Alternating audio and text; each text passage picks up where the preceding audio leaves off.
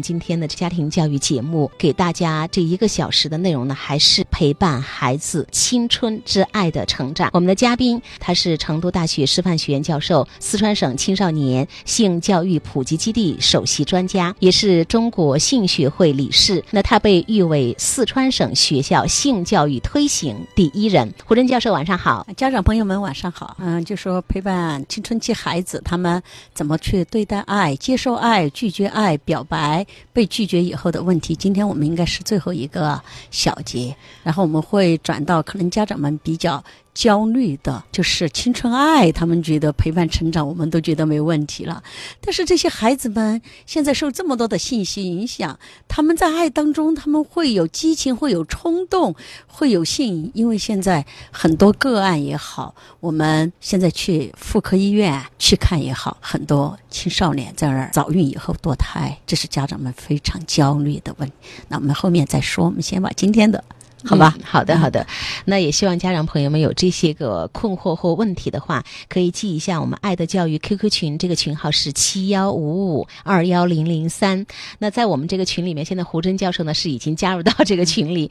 其实，在上周我们节目做完之后，已经有一个十八岁的同学在私下跟我聊，他说他有些问题，感情问题，嗯，呃，想要咨询我们，了解我们，他到时候他会写一个详细的经过。嗯，所以大家呢加。入到这个群里边的话，在家庭教育方面，你遇到的任何的困惑，包括在性教育方面，你觉得不知道怎么跟孩子去讲，都可以呢写下你的这个困惑问题。我看到你的文字之后呢，我会把它整理好，然后在节目当中请我们的专家为大家支招啊，解决问题啊等等。那我们的爱的教育 QQ 群号是七幺五五二幺零零三，欢迎大家的加入。好，那在接下来的时间呢，就是我们说陪伴孩子青春之爱的成长，今天可能会是一个收尾的阶段了。嗯，所以还想从一个例子开始讲起吧，哈，胡真教授，就是我们之前有谈到，孩子暗恋对方，写情书，想表白，或者是想拒绝，或者是成为那个被拒绝的孩子，有这个痛苦的感情该怎么样？家长怎么陪伴？怎么引导？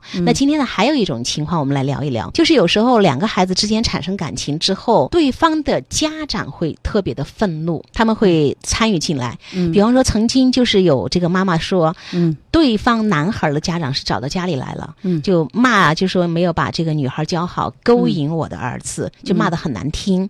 那其实这个女孩也是特别特别的难过。还有一种情况就是我们说的，女方的家长找到男方去，嗯对啊，你这个男孩没有教育好啊，怎么怎么样，就是会有这样的一些情况。那如果孩子们面临这样的一种状态的话，家长可以怎么样去陪伴孩子呀？怎么陪伴？怎么去解决？可能这种情况我们也得分不同的类型，比如刚才你说。第一个是两个孩子都有感情在一块儿，但是可能有一方的家长觉得。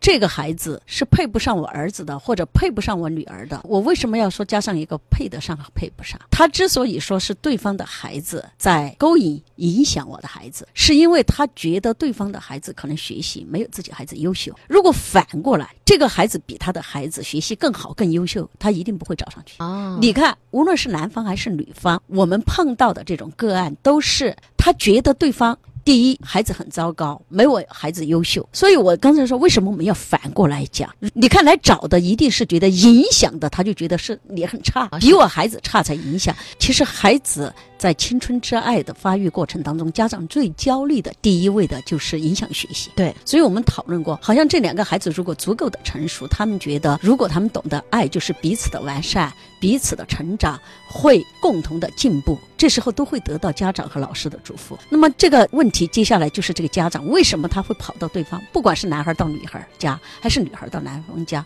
就是我们刚才说的第一种情况，就是这两个孩子情感很好，他们两个人就是不会被你们两个人拆。开，他们想了很多办法了，于是就会有一家认为对方的孩子没有自己孩子优秀，找上门去亲自出面解决。这是这是这种，一般他不会说对方比自己优秀，他找上门去说你影响了我孩子，就是你的孩子很优秀，影响我孩子不好。而是这个逻辑不成立，对对是这样的。当然有没有有说我孩子过去很好，因为和你谈了恋爱，所以我说是这这第二种的情况。那么这一个有没有发现，这并不是我们家长在尊重孩子的感情，他没有我们前面谈到的。你为什么觉得这个孩子，我们觉得他都不配你看到这会儿不是孩子在谈恋爱，是家长在谈恋爱。嗯，他在判断啊，他在他在择偶，他在择儿媳妇儿，择择未来的女婿。他用他的标准，你应该找一个比你优秀的。但是你看你很好，他却很糟。所以他就找上门去，你不能和他。结果他发现这样让儿子是做不到，让自己女儿做不到了，他就去警告对方，你不能。可是就这样子，发现俩孩子还是不能棒打鸳鸯的时候，他就到对方直接找对方家长。这种家长，第一，我们觉得他们根本就没有和自己孩子去交流情感的能力，他不能陪伴自己的孩子，他没有好好陪伴自己孩子，于是他就想通过他的力量去让对方退出，拯救他的孩子。他觉得，但是这是一个非常错误的。第一，他没有尊重他。孩子的情感。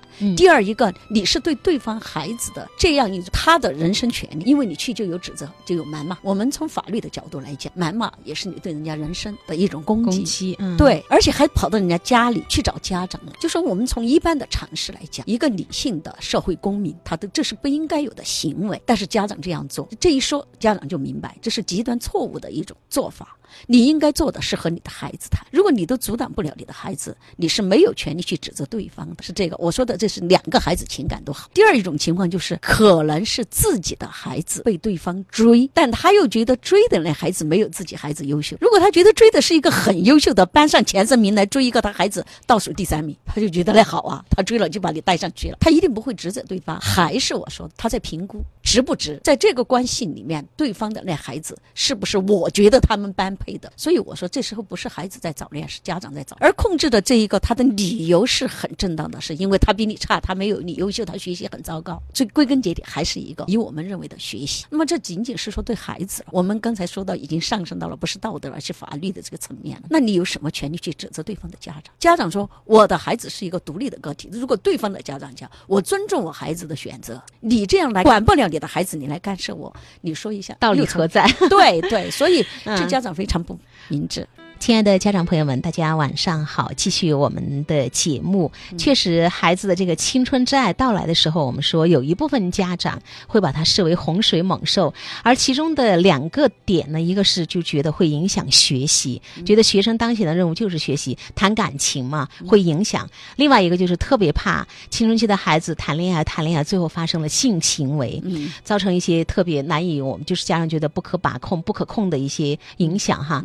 呃，那今天。我们说一定要把这个青春之爱，希望一个系列，我们把它谈透。嗯，家长朋友们这样子，从我们的节目开始，一步一步的来学习，对，然后到后面我们才知道怎么应对哈。有这个无理取闹的行为，你也做了一个详尽的分析。那面对被伤害的那个孩子，那家长怎么陪伴他们？你要教的是陪伴孩子去面对，他去处理。你只能和他分析完了以后说，孩子，那你现在想好没有？你该去怎么办？哪怕是拒绝，哪怕是他觉得我要接受，都是和你孩。子讨论了，他分析了各种后果以后，孩子出面去解决，因为你永远不可能一辈子陪着他去解决他生活当中所有。但是这个家长就想冲上门来把他的孩子的问题解决掉。那现在我们可能问题就在于，我们可能要陪伴的就是这个被伤害的这个家庭的孩子，告诉他什么？那告诉孩子，这是你们两个人的事儿，妈妈和你或者爸爸和你已经分析过了，你该做什么决定？你们两个人要共同去面对，教给孩子一个能力去处理自己面对的情感的问题，他才会成长，而不是。是你家长来帮助他来解决这个问题，你搞不定，我来帮你搞，我让他不要来找你，这不是帮他成长，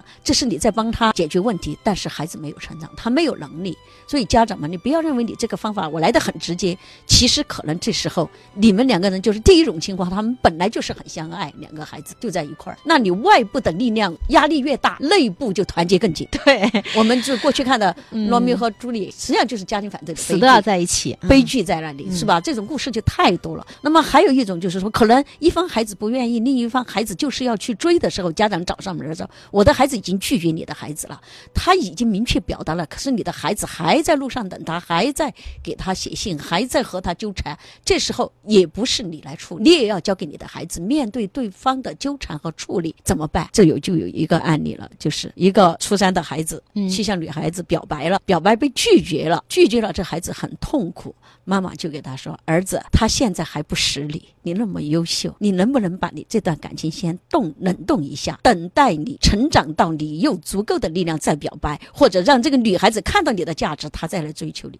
儿子提了一个问说：“妈妈，我们所有的教育你都教我们要坚韧不拔，要有忍性，为什么我才被他拒绝一次，你就要让我放弃。那现在我们就要告诉孩子的，冷冻和放下，暂时的放下，不是叫放弃，是因为你要等待对方对你，就是说认识。对你的接纳，那儿子就说了：“我现在放弃了，放下了，冷冻了。可是他却和别人热乎起来了，妈妈，我就失去了机会。那这时候你要告诉孩子，如果对方不管是男孩还是女孩拒绝你，他一定有他拒绝的理由。他会觉得在他的择偶的条件下，或者他目前的状况下，他愿不愿意谈，他选不选择和你谈，这是对方的选择。尊重爱是尊重，而不是强迫。如果要强迫自己的意志，这。”不叫爱，这叫纠缠。甚至我们有的人认为你这是一种玩无赖，是这样的。所以你看，这样我们就要教给孩子自尊自爱，但是同时还要他尊尊重对方。你爱一个人，尊都不尊重他，那怎么叫做爱呢？所以这可能就是我们在陪伴，也是陪伴他成长。你要告诉他，真正的爱也是要等待的。第一，等待你足够成熟；第二，等待对方能认识到你和他是不是合适、接纳的，让对方发现你的好，也是需要一个时间、一个过程，让他发现你的。好，但是他如果他觉得你的好对他来说不是好，那可能最后你要开始调整自己的心态，是因为他可能真的就不是你要的找的那个人。就家长有时候这个工作做的确实还是我们说要做到位，像这个样子去解答，可能才会把孩子心中的那个疑惑我们把它解决掉了。还有刚才就是说，遇到对方家长无理的跑到家里来进行这个羞辱的时候，孩子痛苦的时候，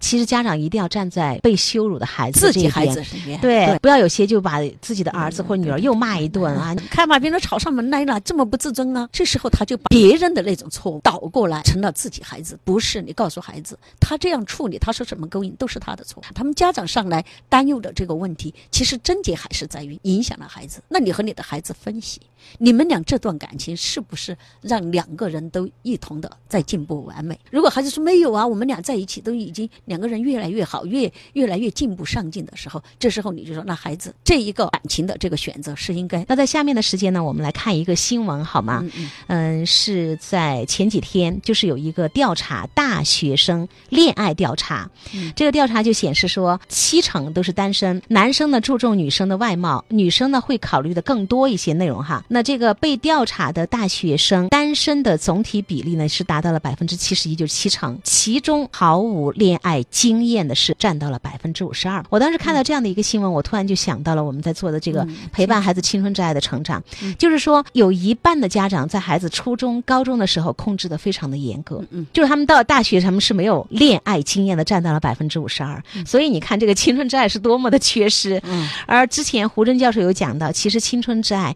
对孩子整个一生的幸福，他今后的婚姻，对是非常重要的，太重要了。对对对对对，在这个选择要求方面呢，男生对外貌的重视比女生高出了十一个百分点，是达到了百分之七十四。女生对健康状况、才智、经济条件、家庭背景，还有就是学历的关注比例是高于男生的。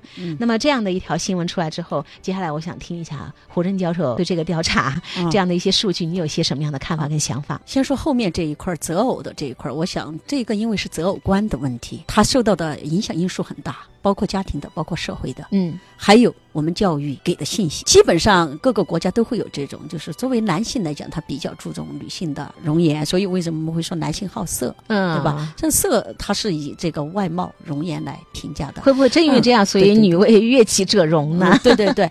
然后为什么又基本上普遍存在的就是男女性在择偶的时候考察男性，他会考察这么多？他这也是在物种的进化选择当中的一种必然，或者叫一种策略，嗯，因为。因为从古到今，女性她都是处于无论是在大自然还是社会当中，尤其是像我们中国这样一种男权社会当中，她都是处于一种弱势的状态。她如果不能找到一个男性能够给她未来幸福生活充分的保障，就安全感，对安全感，嗯，她就会觉得除了我自己能养活我自己，我们还要结婚，还要生子。那我这个家庭，我的孩子的发展，我的孩子的教育，他有没有足够的保证？所以他就会更多的有那么多的因素要考虑。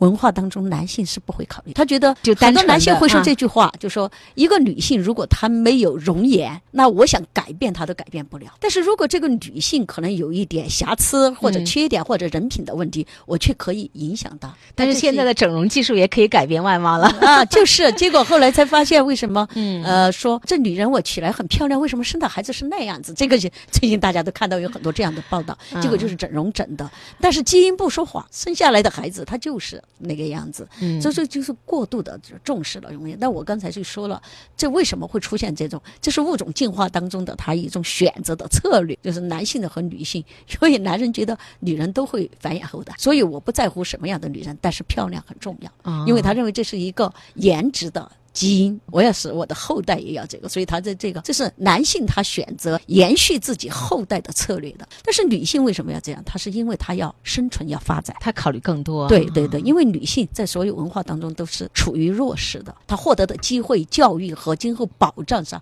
她都是比女男性获得的机会少的。这一点其实现在仍然是这样，还是是一个好。这是我们先把择偶的，因为这个择偶观的问题，陪伴成长上，它也是个很重要的问题。你家庭。你社会包括整个老师的这些都会影响，这是一个综合因素。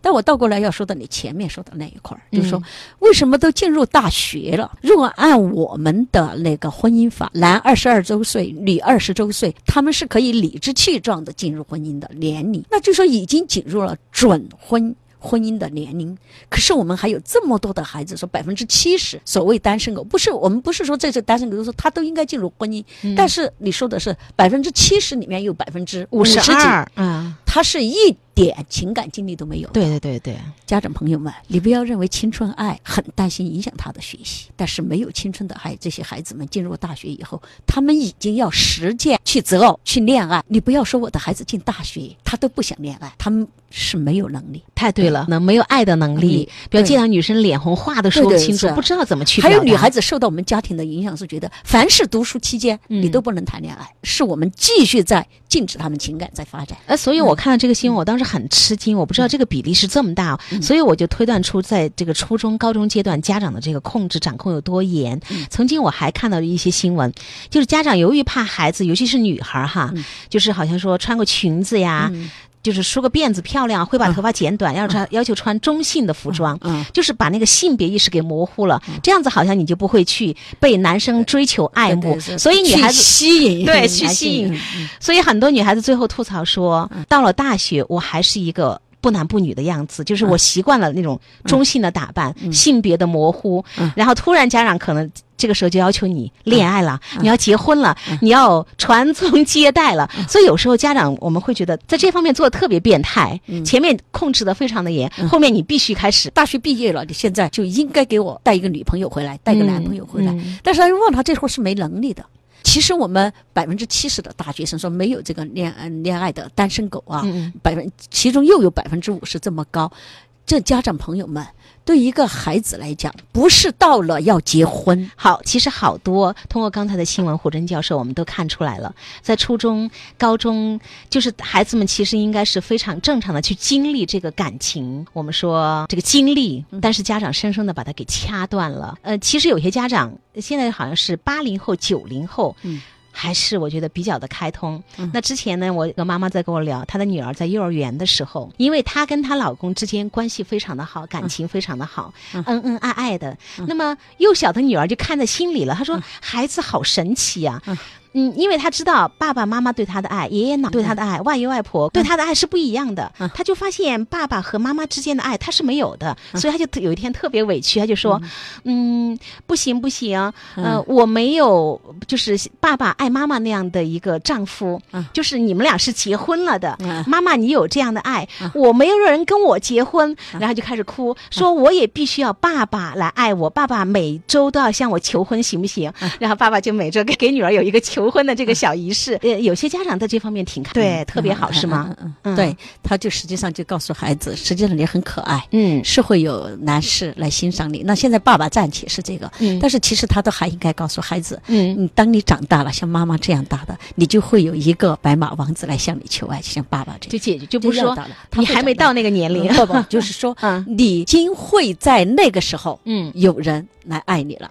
就是妈妈也是长到多大了，嗯。出现爸爸来爱她的，就说这次因为他是一个爱的这个萌发，也是要随着我们讲青春期嗯，他的成熟，然后带来情感的这样的诞生，性意识的出现。嗯我们第一次就讲过，所以但是这个我觉得这家长还是做得好。做得好。今天我也碰到一个家长，也是在说，就说女儿在问他为什么螳螂都会有丈夫，我都没有丈夫。螳螂 是吗螳，因为看他看什么？对对对，动画片螳螂丈夫啊，螳螂螳螂夫人啊这种嗯，所以孩子们都在看，就觉得这是应该是很美好的东西，对吧？嗯那么这些美好在我们生活当中不断的给孩子讲这种美好是怎么来的，他就知道了。哦，原来这是一个随着我成长过程，他会慢慢等待到来的啊。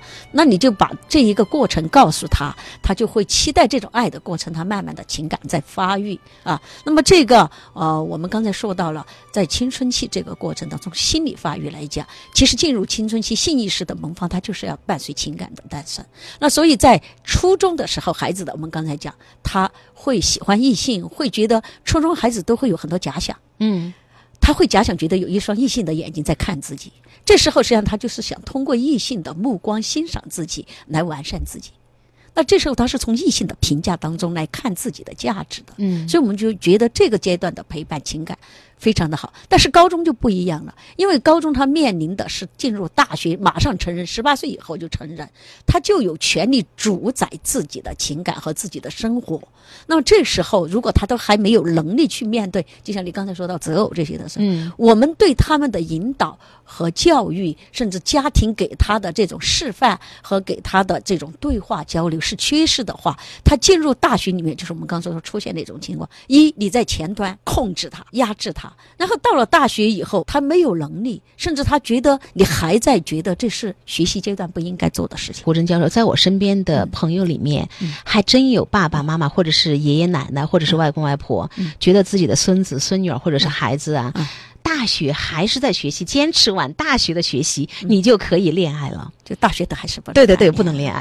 这些家长们真的是错过了，孩子们在大学不光是书本的学习，其实嗯大学已经是进入到择偶阶段了。你想，你要择偶，你要考察一个人，你怎么也得要给时间呢？对不对？那么大学这几年的时间，他有这么多同龄的人，这么多异性，他可以去比较。我们去买双鞋、买件衣服都要货比三家。嗯那我们能够要找一个一生相爱的人、相伴的人、白头偕老的人，我们怎么不可能去比较、去选择、去学习、去适应，最后评价谁最适合自己？我没有这个过程，我我都很奇怪。有些家长说这双鞋穿在我的脚上很合脚，但是颜色不好看，他都可以不要挑选。那这个人为什么不要让他去比较选择了？然后就让孩子一毕业，就是你找这个人就开始结婚呢？所以这就是我们心理上的一个矛盾。你应该要让孩子们去学习、去选择、去比较。当然，这个学习比较，孩子可能就你就会担心了。那么他在比较在学习当中，他会不会？犯错误，所谓错误是我觉得我们今后要聊的。当孩子们在学习亲密关系、在恋爱的过程当中，可能会面对激情、面对冲动、面对性的这样一种交流、性的需要。那这时候是另外一个话题，也是性性情成长过程当中的问题。但我们现在先说情感的这个问题，我很想给家长朋友们说，爱的能力，包括他恋爱择偶的这些标准，不是他要结婚了，你认为这个能力就会出来的，他是需要通过学习、通过积累、通过我们不断的实践过程，包括挫折，什么挫折、失恋这些来完善的。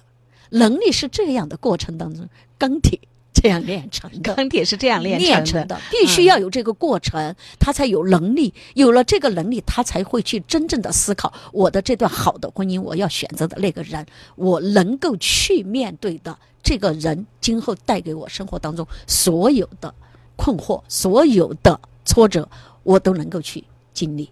不然就是现在没有这一个过程，哪怕就像你们期望的大学毕业，他进入了婚姻，现在八零后的离婚率是非常高的，他都经营不好他那个婚姻。对，两个人都不知道怎么去对。经营一段感情，不会，嗯，是他因为没有前端的学习，没有前端的比较，他不知道什么人最适合自己，因为他现在唯一的就是要实现你们的愿望，现在结婚，对，找个人来结婚，而且到最后爸爸妈妈急了，亲自到相亲大会上，对对，家长互相帮孩子，对，在现在新我们新华公园是家长在谈恋爱，不是孩子在谈恋爱。好的，那说到这儿的时候呢，今天的节目呢马上就结束了，非常谢谢胡真教授整个这一系列的精彩的分享跟讲座。希望家长们能够学习，为了孩子的幸福，我们来好好的陪伴孩子青春之爱。再见。